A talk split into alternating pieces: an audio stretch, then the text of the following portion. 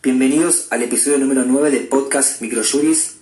en donde realizaremos un resumen de la primera semana del mes de octubre del año 2018, comentando las novedades jurídicas más interesantes trabajadas por la editorial. En primer lugar, vamos a hablar de un fallo de la Cámara de Apelación de Circuito de Rosario, que tuvo por válida la notificación efectuada por la mediadora extrajudicial al domicilio que la citada en garantía tiene publicado en su página oficial en Internet, página informática que es de creación de la propia aseguradora, razón por la cual no se le puede endilgar al actor haber denunciado un domicilio falso de la citada en garantía.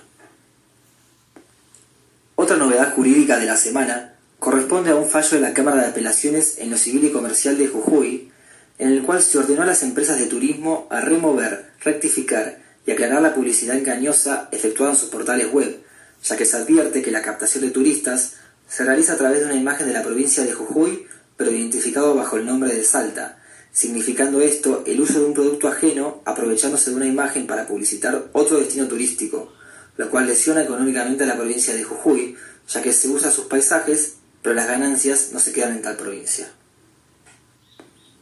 Por otro lado, la Cámara de Apelaciones en lo Civil y Comercial de La Plata hizo lugar al pedido de adopción integrativa con efectos de plena en los términos del nuevo Código Civil y Comercial, el cual mantiene una definición centrada en su efecto principal,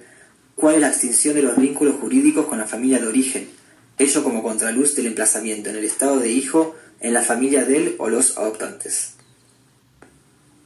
Por su parte, la Cámara de Apelación y Garantías en lo Penal de San Isidro estableció que la solicitud de datos relativos al tráfico de un abonado telefónico importa una violación al derecho de intimidad en la medida en que la policía accedió a información personal perteneciente a los usuarios de tales elementos sin el consentimiento de sus titulares ni previa autorización del juez natural.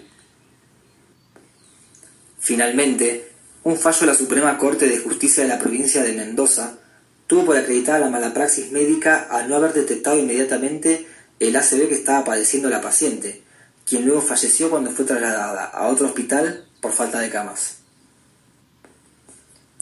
Como novedad legislativa, el Poder Ejecutivo Nacional reglamentó mediante el decreto 871 del año 2018 la ley que crea el régimen de reparación económica destinado a niñas, niños y adolescentes, conocida como la Ley Brisa. Por su parte, la FIP estableció con la Resolución General 4315 que se podrán ingresar al país celulares, computadoras portátiles y tablets, sin ser declarados en la aduana. Por último, como doctrina destacada, presentamos el escrito Estabilidad del Trabajador y Democracia, Derecho Laboral y Política, realizado por Serrano Alou Sebastián. En el mismo se hace un análisis histórico de la situación laboral del trabajador a medida que suceden cambios políticos.